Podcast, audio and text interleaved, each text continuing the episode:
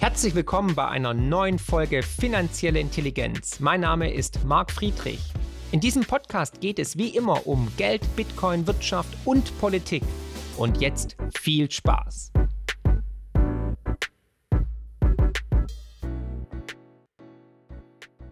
Partystimmung in Buenos Aires, Katerstimmung bei den Mainstream-Medien. Argentinien hat gewählt und zwar den Außenseiter Javier Milei. Der Mann mit der Motorsäge und der wilden Frisur, der Punk, ist jetzt der neue argentinische Präsident und er hat einiges vor.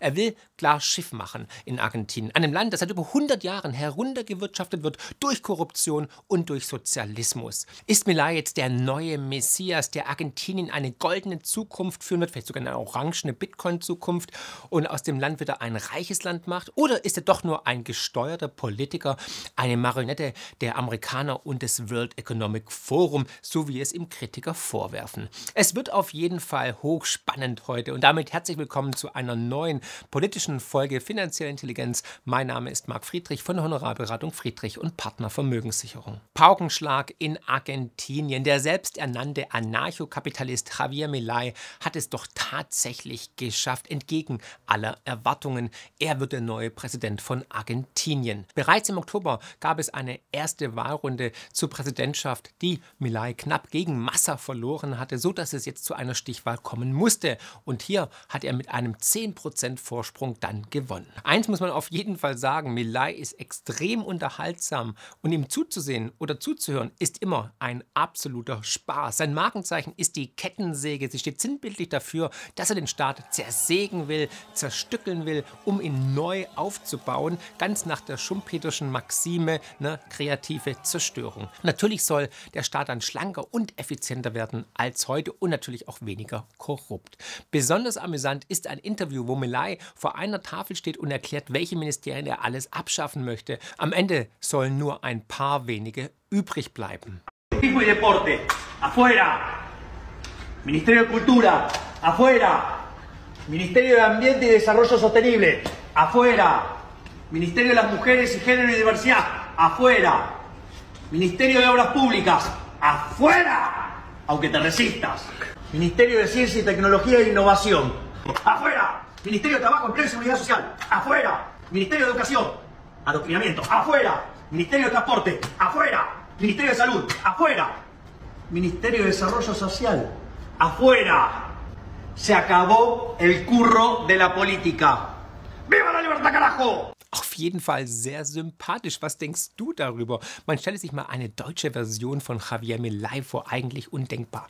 Aber wer ist er überhaupt? Wo kommt er her? Er ist Ökonom, er war aber auch schon fast Fußballprofi und er ist wohl ein begeisterter Punk. Von Linken, von Woke-Sein oder Diversität hält er rein gar nichts. Das nennt er immer gerne Mierda, auf gut Deutsch Scheiße. Al zurdo de mierda no le podés dar ni un milímetro. Pero, ¿Me podés definir zurdo de mierda? ¡Zurdos, hijos de puta, tiemblen! ¡La libertad avanza!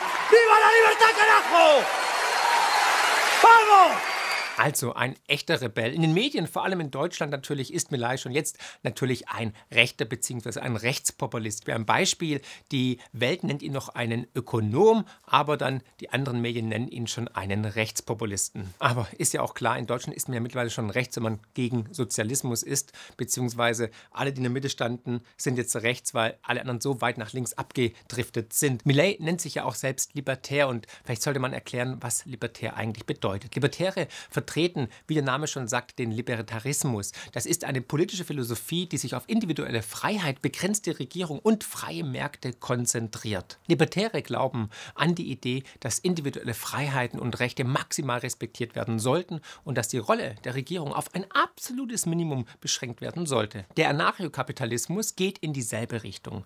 Deren Vertreter sind für die Abschaffung jeglicher staatlicher Autorität und eine Gesellschaft, die ausschließlich auf freiwilligen Interaktionen und einen unregulierten kapitalistischen Wirtschaftssystem basieren. Also was das jetzt mit rechts zu tun haben soll, Das soll mir mal einer erklären. Und Milay provoziert und polarisiert natürlich. Und wir sehen es ja jetzt schon, dass er in den Medien vor allem als ja, rechter Spinner oder Rechtspopulist tituliert wird. Andere Kritiker werfen ihm wiederum vor, dass er nur eine eingesetzte Marionette ist, der eine Rolle spielt, eine Art kontrollierte Opposition, um die Menschen zu spalten, ja, Brot und Spiele. So ist sein Porträt zum Beispiel auf der so beliebten Webseite des WEF, des World Economic Forum, zu finden. Das ist ja immer mit Vorsicht zu genießen.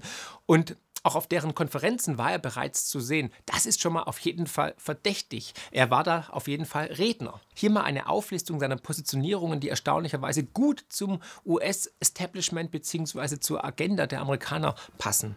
So ist Milay extrem pro Israel, extrem pro Ukraine. Die Chinesen nennt er Mörder. Er will, dass Argentinien die BRICS verlassen und er möchte die argentinische Notenbank zerschlagen und dafür möchte er den Peso abschaffen und den US-Dollar einführen. Also dann wäre die neue Notenbank der Argentinier die Fed in Washington. Eine feindliche Übernahme. Also aus Sicht der USA durchaus ein wohlgesonnener Kandidat, der dafür sorgen wird, dass Argentinien sich mit Sicherheit nicht von USA in Richtung China abwenden wird. Auf jeden Fall wurde Milay direkt nach der Wahl auch mit Glückwünschen aus Washington dann überschüttet. Hier zum Beispiel der US-Außenminister Anthony Blinken, der betont, dass er sich auf eine enge Zusammenarbeit auf, Zitat, Grundlage gemeinsamer Werte und Interessen freue. Oder hier Jake Sullivan, immerhin nationaler Sicherheitsberater von Joe Biden, der ganz ähnlich klingt. Gut, man könnte jetzt sagen, dass Politiker sich dazu äußern müssen, doch irgendwie schon komisch, vor allem unter dem Aspekt, dass Milay eigentlich zu den großen Unterstützern von Donald Trump zählt. Bislang hat sich Javier Milay vor allem für das Ende der Zentralbank ausgesprochen. Er meint, dass die Menschen selbst wählen sollten, was sie als Währung nutzen möchten. Und dem kann ich natürlich nur zustimmen. Es sollte ein freier Wettbewerb zwischen den Währungen herrschen, so wie es auch die österreichische Schule immer wieder propagiert unter Hayek und Co. Gleichzeitig gilt er aber auch als großer Bitcoin-Befürworter. Im Interview sagt er Folgendes. Bitcoin ist die natürliche Reaktion gegen den Betrug der Zentralbanken, gegen den Fiat-Scam, so wie ich es immer nenne, und um Geld wieder zu privatisieren. Darum kann man, so wie ich es vorgeschlagen habe, die Zentralbanken schließen. Ja, End der ECB, ne? sage ich nur. Trotzdem plant Milay nicht, Bitcoin als legales Zahlungsmittel zu etablieren, wie es in El Salvador zum Beispiel bereits getan wurde.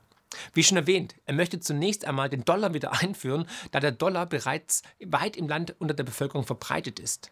Noch ist es zu früh darüber zu urteilen, ob jetzt Milay nur eine Art kontrollierte Opposition ist, ob er nur eine Marionette ist, der im Dienste der äh, USA oder des WEF agiert. Das werden wir sehen.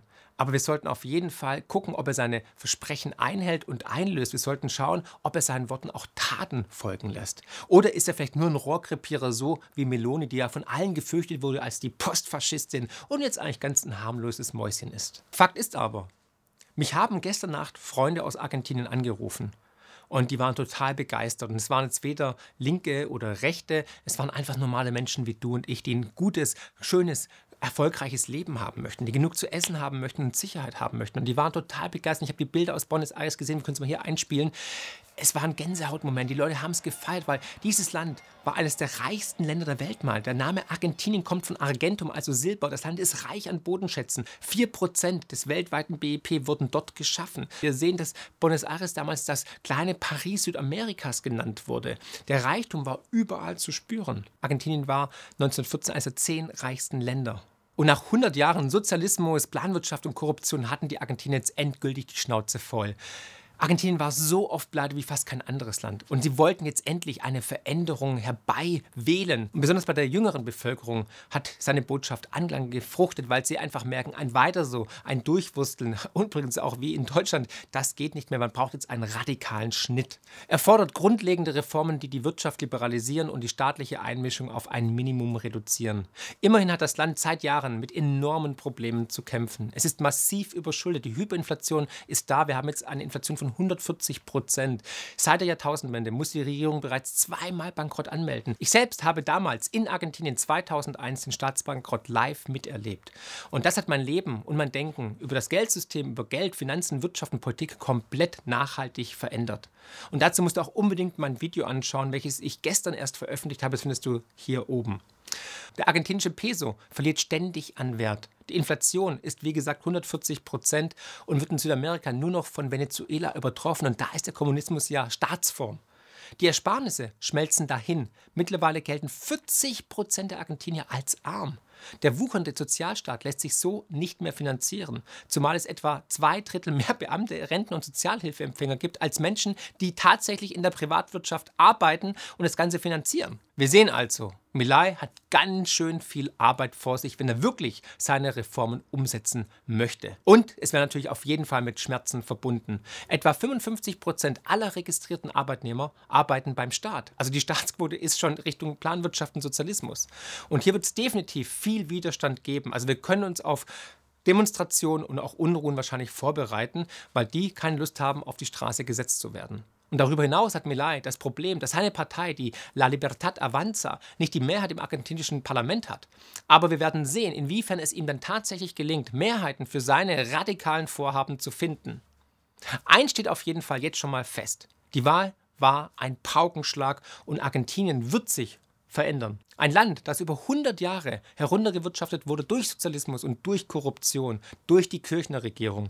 Und jetzt kommt der Außenseiter und möchte auf jeden Fall mal rein Schiff machen. Ob das gelingt, bleibt abzuwarten. Lasst es uns auf jeden Fall beobachten. Ich wünsche Argentinien auf jeden Fall das aller, allerbeste. Ich schicke Grüße an meine argentinischen Freunde, weil die wirklich leiden durch die Korruption und durch die Fehlwirtschaft. Also lasst uns doch, denke ich mal, Milaima eine Chance geben und schauen, ob seinen Worten auch tatsächlich Taten folgen werden. Wenn dir das Video jetzt gefallen hat, dann würde ich auch brennend dieses Video interessieren. Da geht es nämlich ebenfalls um Argentinien. Oder dieses hier, da geht es um den Fiat-Scam. Macht's gut. Love, Mark.